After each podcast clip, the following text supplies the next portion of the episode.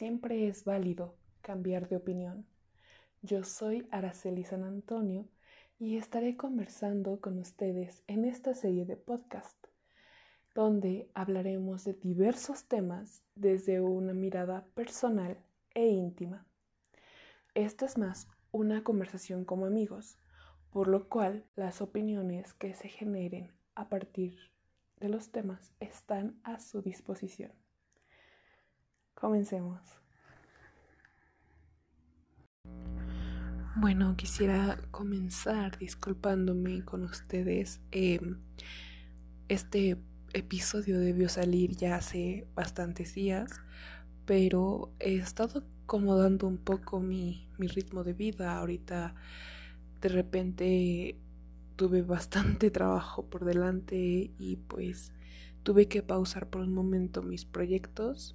Entonces, pues sí, quería comentarles que para empezar este no es el único proyecto que tengo atrasado. Eh, los puse en pausa por un minutito, pero ahorita voy a intentar acomodarlo con este nuevo ritmo. Em, voy a intentar que, todo cuadre. Eh, de todas formas, pues no voy a dejar de hacerlos, aunque me tarde un poquito quizá, pero voy a procurar que sean lo más continuos posible. Solo quería comentarles eso por el momento y ahora sí, comencemos. Como les había contado ya semanas anteriores en el episodio anterior, en esta ocasión quiero hablarles un poco sobre los sentimientos. Em, estos sentimientos que de repente se producen en nuestro ser y que muchas veces son estas relaciones tóxicas, son estas relaciones dañinas las que nos dicen aguanta, o sea, y, tal cual como lo mencionaba en el capítulo anterior, nos dicen aguántate, eh, no digas nada, cállate, que no te vean. Entonces, bueno, eh, entrando ya en tema, recién estaba navegando, ya saben, de ociosa, estaba navegando por TikTok y me topé con un audio que, aparte de darme mucho coraje, me intrigó bastante. Y es que en este audio, no, no vi el video como tal, estaba otro, otra imagen, pero el, el audio que colocaban en este en, esta aplicación, bueno, en este pequeño videíto de un minuto, era un hombre muy, muy enojado, debatiendo, no, bueno, si a esto se le llama argumentar o debatir, pero él decía, bueno, es que eh, la, la hablaba sobre esta famosa generación de cristal que llaman, decían, bueno, es que ellos dicen, eh, ah, ah, bueno, tratando de citarlo un poco, mencionaba, es que ellos dicen, mi generación se levanta y dice las cosas que tu generación no ha dicho. Y entonces el hombre muy enojado, así gritando, dice, tu generación llora, tu generación sufre si se les va el internet, tu generación llora si se les va el Minecraft. Em, cosas como como ustedes tienen altos índices de ansiedad, todo les deprime, todo les causa estrés, eh, ¿cómo, ¿cómo van a poder lidiar con una guerra? ¿Cómo van a poder sobrellevar las muertes, la guerra, los ataques, los pleitos? O sea, ¿cómo quieren sobrevivir a ello si se deprimen, si se ponen ansiosos porque se les va el internet, porque por, por cosas súper pequeñitas, o sea, como básicamente, en, a final de cuentas, básicamente diciendo que, que estaban naciendo cada vez generaciones más débiles, en que de repente no somos capaces de soportar lo que soportaron mm, los los adultos mayores en sus épocas, lo que soportaron ahora sí que nuestros antecesores, ¿no? Em, y decía, bueno, es que ustedes no saben ni siquiera lo que es es ser padre de familia, lo que es ganarse el pan de cada día. No, no saben lo que son las guerras, no saben lo que es perder a alguien. Entonces, ¿cómo, cómo pueden sufrir con esto, no? O sea, ¿qué, qué va a ser de ustedes cuando pase algo peor? Y, y ustedes no lo vayan a hacer. O sea, básicamente como reprochando toda esta generación y diciendo pues la estamos cagando como humanidad porque porque como generaciones cada vez lloriquean más, casi casi dicen, ¿no? Y, y sobre eso quiero hablar un poquito palabras. Para empezar, al meterme yo en los comentarios, veía así bastantes críticas y es que eh, sí, algo en lo que yo coincido es que me parece interesante que, bueno, este señor es, pues ya es grande, ya es un, un señor cincuentón, cuarentón, no sé. Em, y, y, me parece que su visión de la vida es quizá como muy a con lo que todos en, en esa generación tienen. Y es que de verdad ellos piensan que, o quizá nos ven a nosotros como una generación débil y y que de pronto les parecemos como una burla, como algo insignificante, ¿no? Por, por mostrarnos, por decir, tengo esto, tengo aquello, como por autodescubrirnos. Entonces, pues a mí en verdad me, me molestaba el audio porque el Señor decía, bueno, es que cómo van a ser cuando sufran guerras, cuando sufran ataques, cuando estén sufriendo por hambre, por muerte, por todo esto, ¿no? Y, y él decía, bueno, es que si, si se angustian tanto por cosas tan pequeñas, ¿no? Y eso era lo que, lo que más, más me molestaba. Porque me parece, y, y por favor, si, este, si a ustedes les pasó lo contrario, pues pues ya pronto abrir un espacio para que me lo comenten, eh, para que me comenten quizás sus experiencias. Entonces, pero al menos de, mi cuenta, por mi parte, mm, eh, me parece que de pronto ese es el tipo de discurso que se dice muy, muy seguido. Y no sé si a ustedes les pasó, pero para mí al menos una frase con la que crecí y crecí casi que repitiéndola en mi cabeza todo el tiempo fue encuentra una buena razón para llorar. Como que de verdad necesitaba tener una razón que los demás aprobaran, que a los demás les pareciera digna para llorar, porque si no yo no tenía derecho de hacerlo. Entonces, me, me parece eso intrigante. Para empezar en el audio de, del video me molestó muchísimo porque dije, ay, por favor, por fin he salido de ese discurso. No me metan otra vez en esto, no, por favor. Em, pero, pero sí, bueno, me pareció de pronto que, que muchos de nosotros crecemos con esta idea de, de, de deja de llorar o te voy a dar una buena razón para hacerlo. Como este tipo de cosas, ¿saben? Como tener que justificar nuestro llanto de pronto. Que algo tiene que ser de la gravedad de muerte para poder decir ahora sí puedo llorar. Y, y no tienes derecho de juzgarme, ¿no? O sea, como que si cualquier otra cosa que pasa en tu vida hace que te den ganas de llorar, tú no puedes llorar porque ¿quién eres tú para hacerlo?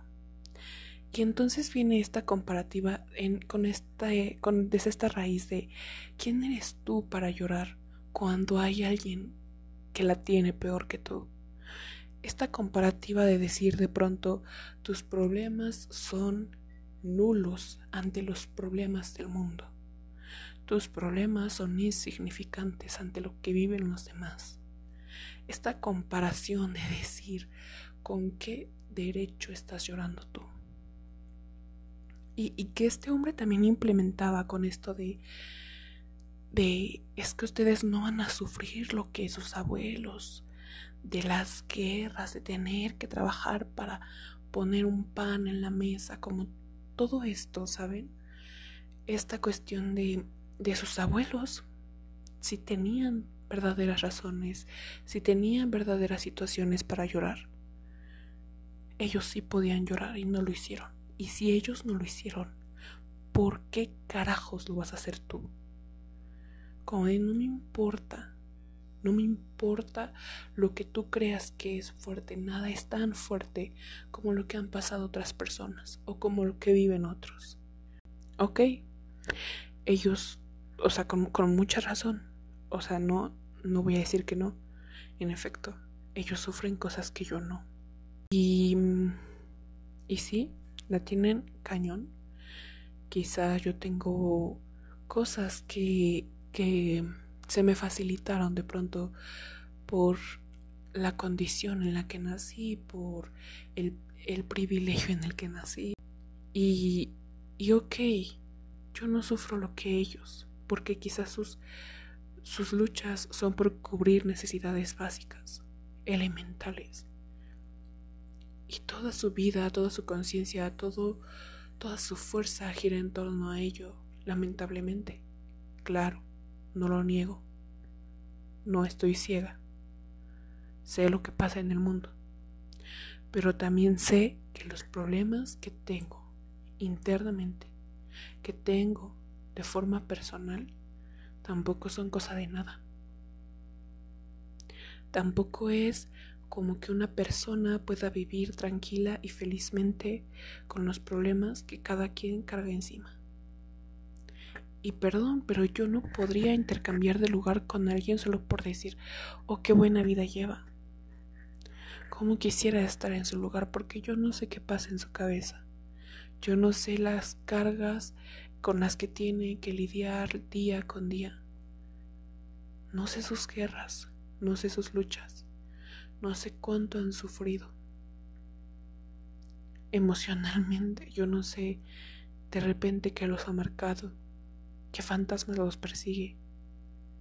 Y yo no podría decir, quiero tener su lugar, quiero vivir sus experiencias porque voy a sufrir menos porque tienen un Ferrari, porque tienen de repente una mansión, o sea, no se trata de eso.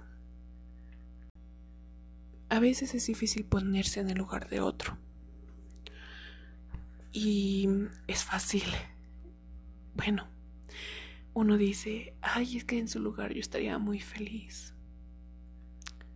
Pero, como repito, no sabemos.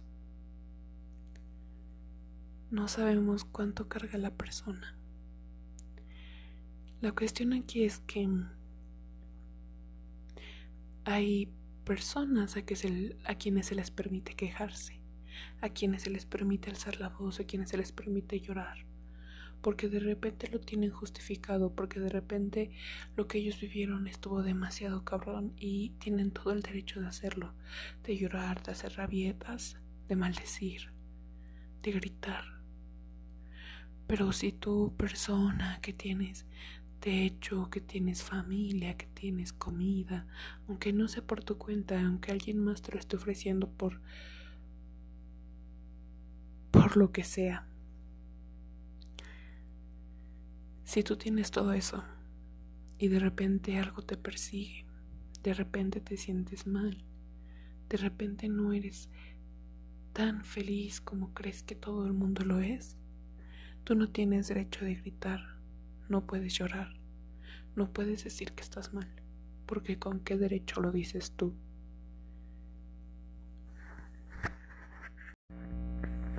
Y eso nos lleva a un montón de problemas. Yo les puedo comentar de, de niña siempre me decían, aquí no, no llores, si gritas y haces berrinche, vas a ver cómo te va después. O te voy a dar verdaderas, verdaderas razones para que lo hagas. Deja de hacerlo. Ya no lo hagas. Este, este tipo de cosas, ¿saben? Como de ya está de quieta, ya cállate, cálmate. Como párale a tu drama de pronto. Y, y nunca se me permitió como tal esta expresión de de repente llorar, de de repente decir estoy enojada, de de repente querer gritar, de, de decir basta. Todo el tiempo era un constante guarda silencio. Ya no lo hagas, ya no lo digas. Y entonces, ¿qué sucedió? Al menos conmigo pasa em, que que todo este año, todos estos años de contener, de retener estos sentimientos, se convirtieron en mi adultez en una explosión intensa de mostrarlos. De repente, claro, en mi adolescencia era como no los muestres, retente, reténlos. Y a mí me causaba mucho conflicto poder mostrar un sentimiento Claro que yo quería mostrarlos y claro que los tenía y los tenía justo en donde se forma el nudo de la garganta. Y, en mi rostro, que lamentablemente pues soy muy expresiva, entonces era obvio cuando algo me pasaba, cuando algo me pasa, perdón. Entonces, por más que yo quería retenerlos, por más que yo quería decir, no voy a dejar que me vean así, porque claro, uno crece con esa idea. Cuando a uno se le dice, no te muestres, no llores, cállate, qué derecho tienes de llorar, porque te enojas, déjale, al drama. Todas estas frases, cuando de repente a una se le dicen, una crece pensando en nadie debe verme llorar, nadie debe verme enojada. No deben hacerlo. No tanto por qué derecho tengo, sino por qué derecho tienen ellos de verme así. De pronto porque creemos que mostrar los sentimientos es algo tan inusual que, nadie debe hacer de repente y, y que debe quedarse guardado en la soledad entre cuatro paredes, porque los sentimientos son para una y no para los demás. Y entonces esta pregunta que, que ahorita me surge de repente, es que entonces, sí, bueno, de niños se nos dicen, los sentimientos nos hacen humanos, pero a todos se nos instruye para no mostrar nuestros sentimientos. Y entonces, entonces, ¿cómo sabemos que el otro tiene un poco de humanidad en su alma? ¿Cómo podemos comunicarnos? ¿Cómo podemos entender a los demás? ¿Cómo podemos conectarnos entre humanos? Si se nos enseña que nuestros sentimientos deben quedarse para nosotros. ¿Cómo nos comunicamos emocionalmente? ¿Cómo podemos expresar nuestro sentir más allá de las palabras?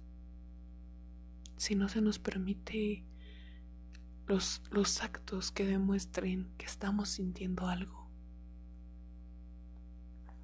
Entonces, bueno, em, yo, como les comento, yo tenía este, esta problemática, este conflicto, porque por más que yo quería retener los sentimientos durante la adolescencia, por más que yo quería decir, Quédate seria, que nadie te va a llorar, que nadie vea que te está pasando algo, que nadie vea que te duele, que nadie vea que te molesta. Por más que yo quería hacerlo, las cosas se, se quedaban a la mitad de mi voz y de pronto era muy difícil para mí comunicarme. Mis ojos inmediatamente son tan tan expresivos que la gente sabe lo que pasa por mi mente, quizá. Y, y para mí era un conflicto enorme porque yo no podría, yo no podía evitar eso. Y al final decidí que, ok, bueno, simplemente soy así, soy muy expresiva. Pero yo le di otro nombre. Yo dije, soy muy chillona. Entonces de repente para mí era como presentarme con la gente y decir, pero aguas, porque soy súper chillona. Y las personas de repente encontraban ese calificativo como una debilidad enorme. Y, yo también lo encontraba porque claro, yo les daba esta advertencia de pues agárrate porque pues soy súper chillona. Te la voy a armar, ¿no? Y la gente lo tomaba casi que como una amenaza, como diciendo, uy, ni te digo, ¿no? Ni te toco, porque vas a chillar. Yo decía, sí, sí, sí, soy muy chillona. Entonces lo tomaba yo como un defecto, como algo que, que de pronto estaba mal. Y así lo, lo, hacía ver, ¿no? Como es que en realidad, ¿qué es este calificativo de, de ser chillona? O sea, ¿qué, ¿qué sucede ahí? Entonces, pues de repente todo, para todos era como de, ok, wow, wow, wow. A ella ni me la toques porque, híjoles, ¿cómo llora? Y claro, yo también era como que, no, no, no. No, ni, ni me digas eso porque lloro. De repente me alejaba como de ese tipo de experiencias por, por esta advertencia de, ni me hagas llorar. Entonces, pues la gente, claro, lo, lo tomaba como que, uff, qué nena esta, ¿no? Qué, qué débil. Em, y para mí era como de, pues bueno, ok. Si, si me van a decir débil, está bien, pero al menos no tendré que, aguantarme, ¿no? Al menos así podré tener como justificado este llanto. Que si de repente pasaba algo que me hacía llorar, yo tenía como esta justificación de decir, tengo derecho de llorar porque soy bien chillona. Y, y ese era como mi pase libre, como decir, ok, ok, quizá no tengo problemas, quizá tengo la vida súper fácil, quizá mi vida es color de rosa y no me he dado cuenta, pero voy a llorar porque soy bien chillona. Y claro que las razones por las que yo lloraba eran otras. O sea, eran circunstancias diferentes, eran motivos profundos, eran cosas intensas. Pero para mí el hecho de simplemente decir, es que la verdad soy bien chillona me dio una llave perfecta para que nadie nunca más volviera a verme con ojos de ¿por qué demonios lloras? ¿Con qué derecho? Y entonces la gente de repente me miraba compasiva y diciendo con que, ay pobre, es que es bien chillona, todo la hace llorar, no sabe ocultar sus sentimientos, qué débil, pero pobre. Y bueno, al final de cuentas, em, de repente me encuentro con que en efecto, siempre que yo lloraba y había público presente, las miradas solo eran de extrañeza. Si no me conocían, si nunca habían hablado conmigo, me miraban casi con un repudio, con una preocupación inmensa, porque, claro, la gente sabe que solo se te permite llorar en público cuando algo terrible te ha pasado. Entonces, si la gente no me miraba con repudio, me miraba con una compasión inmensa y se me acercaban a preguntarme si todo estaba bien, si me podían ayudar. Y no me malentiendan, no es que no me haya caído bien la ayuda, sino que la forma en la que se acercaban, casi como diciendo, llamamos a alguien, ¿Quieres que te traigamos algo? ¿Quieres que te llevemos con alguien? ¿Te llevemos a un lugar? Como este tipo de cosas como dónde poder dejarte para que no estés aquí llorando en público, con quién poder dejarte para que te consuele. O, o cuéntame qué es lo que te ocurre, como diciendo, ok, pero deja de llorar. Ok, y y de repente era esta mirada casi como descuento, como si estuviera de luto. Y para mí era como, no, no, no, o sea, solo me siento mal. Y de repente para ellos, cuando yo decía esta frase de solo me siento mal, era con un plan de, ¿pero de qué? ¿Qué te pasa? ¿Qué te dijeron? ¿Qué tienes? ¿Qué? Y yo no podía decir mis razones porque yo sabía que pronto en sus mentes iba a caber esta idea de, ay, por favor, ¿por eso lloras? Qué pequeñez. Y entonces se nos impide esta libertad de expresarnos ante la gente. Y nuevamente les repito, no es que me molestara que quisieran ayudarme. Al contrario, me alegra que haya gente que se acerque a ayudar. Pero de pronto quizá decir, ya no llores, ya para. O querer ofrecer alternativas para que la persona deje de llorar, quizá no es la mejor ayuda de todas. Porque el llanto es una forma de expresión. Y al final hay cosas que uno solo puede sacar a través del llanto. Yo entiendo, a muchos se les ha enseñado a no llorar frente a los demás, y es por ello que ocultan sus sentimientos a la perfección. Pero hay otros como yo que simplemente no podemos. Y de repente la mejor solución es simplemente dejarnos llorar. Y eso me recuerda a algo y es que en paréntesis hace poco eh, platicando de esto con, con una personita esta personita me comentaba bueno es que la gente de pronto hace tormentas los vasos de agua y se ahogan en muy poco y yo en silencio pensaba hay personas que se ahogan en mares claro pero hay personas que se ahogan en albercas. No hay marea.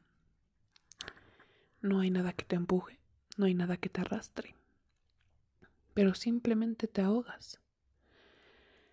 Y yo no creo que las personas que se ahogan en la alberca no sientan feo. Yo no creo que mientras se ahogan sea como de, ah, mira, me estoy ahogando. Agua entra por mis pulmones. Qué cosas. No, creo que de verdad ahogarse es una experiencia aterradora. Así sea en el mar, así sea en una alberca de metro y medio, así sea en un chapoteadero, así sea con tu propio vaso de agua. Me parece que mm, la sensación es diferente, pero no deja de ser aterradora. Porque de pronto sientes que te está faltando el aire, que ya no puedes más y todo se te nubla, todo se te pone borroso. Pero no por ello sufre más quien se ahoga en el mar que quien se ahoga en la alberca. En esta analogía con los sentimientos. Eh, para que me, me entiendan un poquito, ¿no? Y es que la experiencia es aterradora al final de cuentas. Y así, así es la vida, así son los sentimientos. Que de pronto dicen, es que la tiene más difícil. Porque donde se está ahogando es un lugar más amplio. Es algo que, que de verdad te arrastra, que te sumerge, que que se siente horrible. ¿No? Y pienso en, ok, pero te has ahogado en una alberca.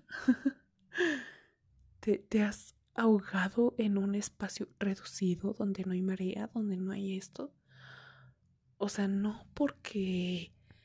No porque todo esté tranquilo, no porque de pronto sea un espacio más pequeño, no porque no haya mucho movimiento, quiera decir que la sensación de que el agua entre por tus pulmones se vuelva placentera. O sea, en el espacio que sea, con la gravedad que sea, con la cantidad de agua que sea, si te estás ahogando, te aterras. Y, y es una sensación horrible no la hace menos que sea en el lugar que sea, con la cantidad de agua que sea, con el movimiento que sea. al final de cuentas es una experiencia aterradora y es una experiencia que, que pueden compartir, que pueden de repente decir y ninguna vale más que la otra. A mi parecer, creo que más o menos así funciona cuando alguien, cuando alguien les vuelve a decir es que estás haciendo una tormenta en un vaso de agua o con, con poquita agua te ahogas. Bueno, pues es que no es la cantidad de agua, es la sensación de ahogarse. Y sí, ok, a lo mejor es poquita agua, pero eso no quita que uno se esté ahogando y que se esté sintiendo culero. Como les menciono, no es la cantidad, es el sentimiento.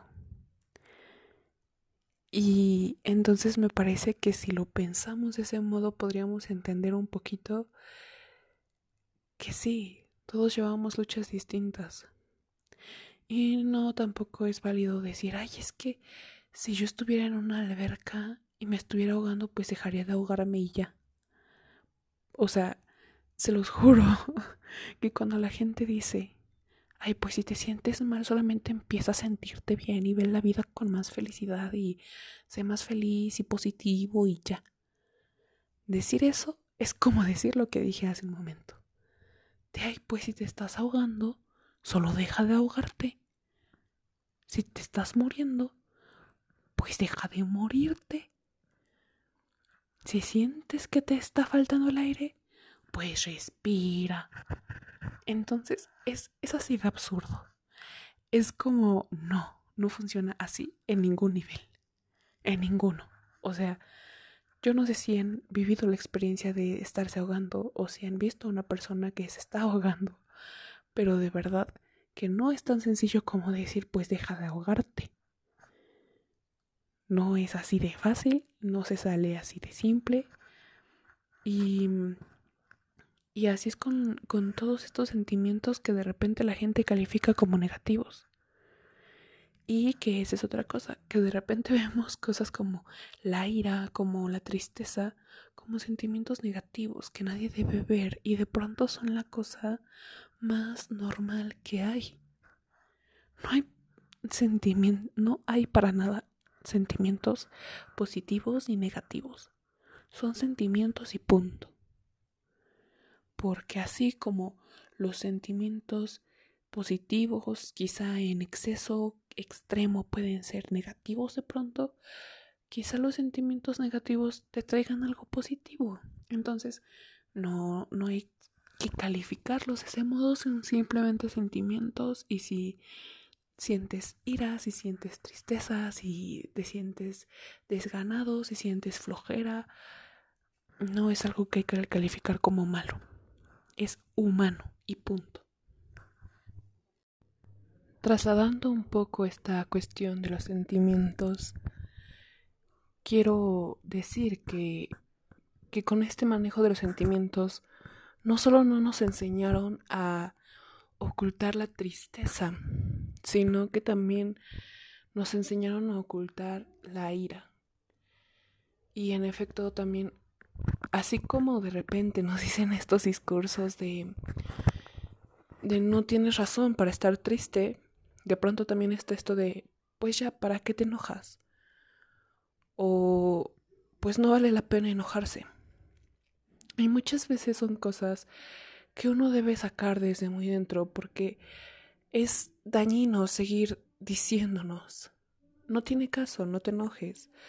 O pues ya, ¿de qué sirve enojarse? Porque muchas veces este tipo de cosas lleva a la resignación, el decir, pues bueno, hay que dejarlo pasar. Pues bueno, hay que seguir dejándolo. Y entonces de pronto vuelve otra vez esta cuestión de, de aguantarse, ¿saben? Esta cuestión de, mm, de resiste, Deja que los demás lo hagan y tú solo resiste. Y no se trata de eso. Entonces, cuando no nos enseñan a trabajar estos sentimientos que muchas veces la gente considera negativos, lo que pasa después es que a la hora de querer expresarlos, como les comentaba, pasan dos cosas. Una es que no sabemos cómo externarlos, en cuestión de que ni siquiera sabemos cómo se sienten. Hay personas que no saben identificar cómo se están sintiendo en una situación en particular. Y, conozco a varias personas así que de pronto es, es que está pasando esta situación, pero no sé cómo sentirme. Y a mí me dan unas ganas enormes de decir, pues, pues rabia, siente rabia o tristeza. O sea, es una situación súper triste. Aunque claro, yo no soy quien para decirles cómo sentirse, ¿no? Pero está esta cuestión, ¿por qué llegamos a este punto de ni siquiera saber identificar nuestras propias sensaciones, nuestros propios sentimientos? ¿Por qué de repente somos una sociedad tan apagada en esto? ¿Por qué de pronto la alegría es lo único válido que se puede sentir? Es lo único que sabemos sentir. Y la alegría neutral es todo lo que sabemos sentir. No sabemos cómo se siente el amor. Muchas veces la, las personas preguntan en vano a otras, ¿y cómo sabes cuando estás enamorado? Eso es algo que uno no puede responder, porque cada quien tiene su propia expresión de ese sentimiento, sus propias sensaciones. Entonces, ¿por qué de repente nos estamos apagando? ¿Por qué no podemos reconocer nuestros sentimientos? Y lo que es peor, ¿por qué no podemos expresarlos? ¿Por qué tenemos que estar en esta caja metafórica? En este cuarto, en, encerrados en cuatro paredes. Es la única forma en la que podemos expresarnos. ¿Por qué tenemos que recurrir a gritar al vacío? ¿Por qué no encontramos otra manera de hacerlo? No sabemos cómo expresarlo, no sabemos cómo sentirnos a veces. Y tampoco sabemos cómo controlarlo. A mi parecer, toda esta cuestión de de repente desarrollar estrés, de desarrollar ansiedad, de desarrollar depresión, es por toda esta onda de no saber cómo controlar nuestras emociones. Porque claro, cuando uno se contiene demasiado, llega un punto en el que ya no puede contenerse más. Las emociones tienen que salir de alguna manera.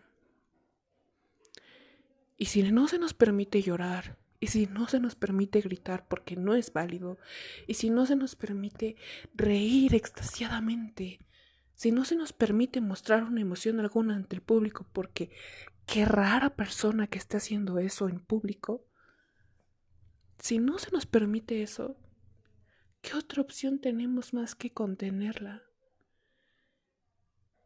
Se contiene en nuestras cabezas, en nuestras mentes. Y si se queda ahí, no hace ningún bien. A mi parecer es cuando se empiezan a desarrollar estas enfermedades. Si lo pensamos de este modo, ¿qué es la depresión sino la tristeza extrema que uno termina conteniendo? Cuando tú le preguntas a una persona, es que ¿por qué estás así? ¿Por qué te sientes tan de repente con, con tanta pesadez? ¿Por qué te cuesta tanto levantarte de la cama? Y te dicen es que es todo. Y, y por experiencia propia, sé que esos momentos de no poder ni siquiera levantarse, por más que uno quiera, de que de pronto las cosas que te gustan se vuelven tan tediosas, de que incluso un, un día tan iluminado, tan brillante, te parece pesado. De repente esa sensación de estar mal por todo es horrible. Pero creo que al final, así como, como les comento, si ustedes preguntan, es que, ¿qué es lo que te molesta? ¿Qué es lo que tienes? Es que es todo. Y en efecto es todo. Porque es todo lo que se ha contenido. Porque es todo lo que no se nos ha permitido expresar.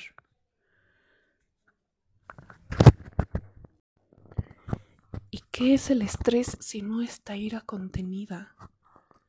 De repente llegamos a generar estos comportamientos como lo son el bruxismo, como lo son el morderse las uñas.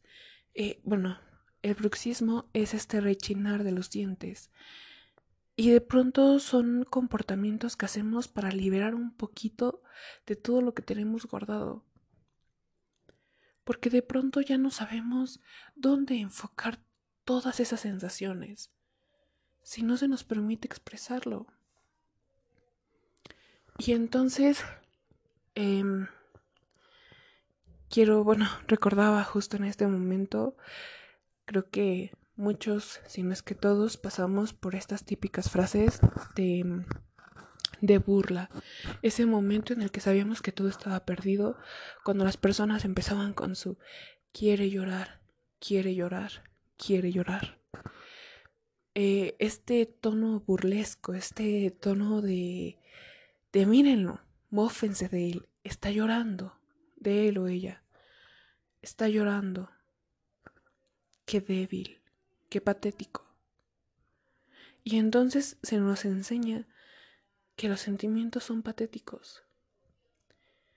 Claro, en la primaria se nos dice, los humanos tenemos estos sentimientos, tenemos estas sensaciones, pero durante toda la vida nos dicen, tendrías que estar feliz, mira todo lo que tienes. Entonces de pronto no sabemos cómo enfocar nuestras emociones.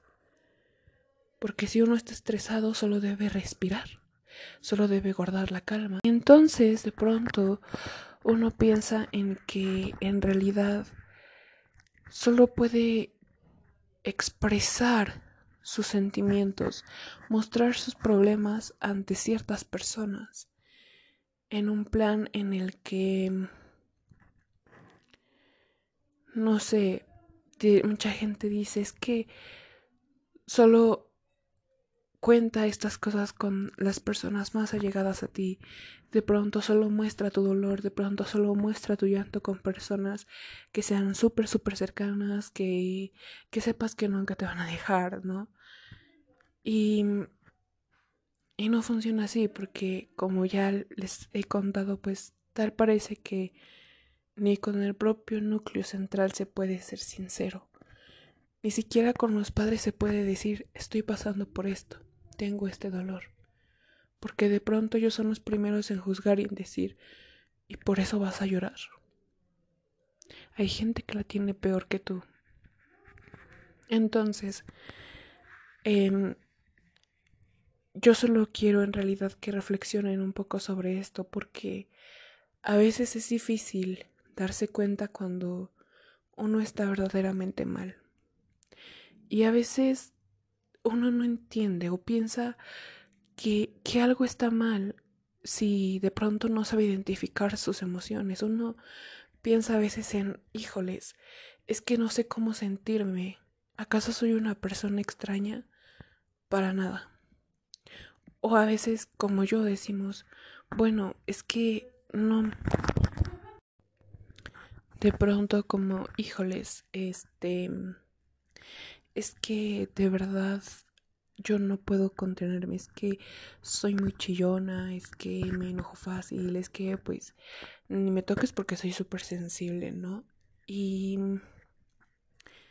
y no, y quiero quiero dejarlo como esto en claro, créanme, que que no tienen por qué sentirse solos. Hay un montón de personas que están pasando por situaciones similares y a veces es difícil más abrir los ojos porque al hacer este acto de darse cuenta uno siente que está solo, pero no, no es así.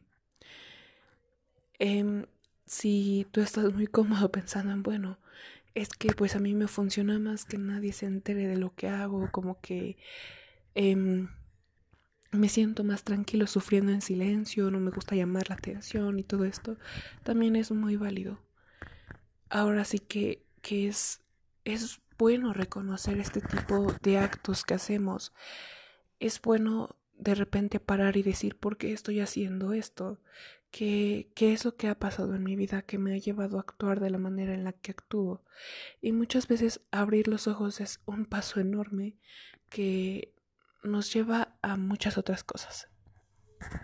Y si ya hicieron esta reflexión, déjenme decirles que en verdad, en verdad, de todo corazón, no están solos. Si lo investigan bien, hay un montón de personas que sufrimos por esto ahora sí que hablando ya un poco personal, em, si tú eres del, del equipo chillón, si crees que de repente toda emoción te sobrelleva, que de pronto cualquier cosa, por mínima que parezca, despierta una emoción enorme en ti, déjame decirte que no es algo raro, no es malo, y que hay una comunidad enorme, más grande de lo que creerías, de personas que somos así. Y tiene un nombre, tiene una condición, se llama persona con alta sensibilidad. Puedes buscarla incluso en internet como paz con S en mayúsculas y vas a poder notar un montón de características que quizá te identifiquen, quizá no, o quizá solo en cierta medida. Em, Solo es una condición, no es ningún don, no es ninguna maldición, solo es algo que algunas personas tenemos que de pronto nos es fácil emocionarnos, nos es fácil identificar emociones, empatizar con la gente, de repente entender cómo se siente uno y sentirnos esa forma. hay muchas, muchas características que, que nos identifican y déjame decirte que, que no eres demasiado. Y creo que es algo que a mí me ha costado trabajo entender en este tiempo, aún lo asimilo, pero si tú eres de, mi equipo, de, de ultra sensitivos, déjame decirte que no eres demasiado. Solo que, como mencioné, estamos en un mundo en el que de pronto las emociones que nos hacen humanos parece que deben estar apagadas porque por más que nos digan, esas son las emociones y esas nos hacen humanos, también nos dicen, apaga esas emociones, nadie quiere ver eso. O exprésalas, pero en silencio, a solas. Entonces es, es difícil para la gente entender que las emociones existen de pronto y que existimos las personas que las expresamos. Y es difícil para las personas poder consolarnos de pronto o tratarnos simplemente, el acompañarnos, más que tratarnos, acompañarnos. Y si tú conoces a una persona que está en este team, déjenme decirles que la mejor ayuda no es decir, ya no llores, o eso no vale la pena, o no hay por qué llorar por eso. Muchas veces lo que nosotros necesitamos más es que nos escuchen, que nos validen, que nos digan que lo que sentimos está bien porque está bien. Si conoces a alguien de este equipo o si tú eres alguien de este equipo, créeme que tu mejor ayuda siempre será un amigo que te escuche, que esté ahí. No que te aconseje, no que te pida que pares, que esté, que te entienda, que te escuche, que mínimo intente saber qué es lo que estás sintiendo y que no te pare y te diga, eso no es nada o no vale la pena. Y, hablando de esto, ya para cerrar un poquito, em, yo quiero agradecer infinitamente a una amiga que una de sus frases se me quedó grabado para siempre. Yo estaba muy muy acostumbrada siempre que tenía ganas de llorar con alguien. Siempre me decían como, ya tranquila, no tienes por qué llorar. Y hubo un día en que una esta chica se me acerca y de pronto ella dice una frase que a mí me vuela la mente porque nunca antes nadie me lo había dicho. Y me dice, si lo que necesitas es llorar para sacar todo, llora. Hazlo. Y a mí me voló la mente porque nunca antes nadie me lo había dicho.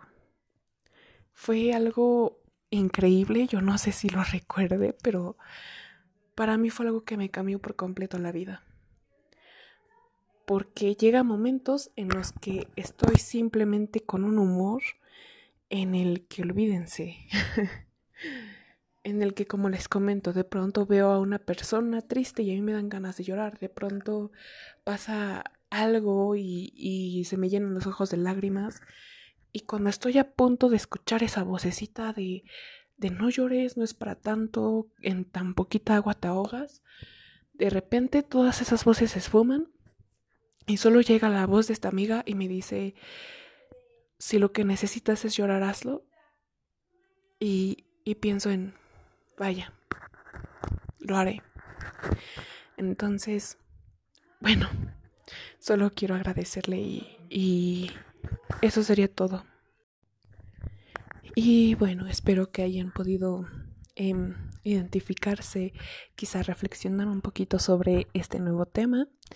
Y nos estaremos viendo quizá la siguiente semana, o si no es que no me atraso, mm, tal vez dentro de dos. ya estaremos viendo. Mientras tanto, yo me despido y recordándoles que hay otros capítulos por si gustan ir a ellos.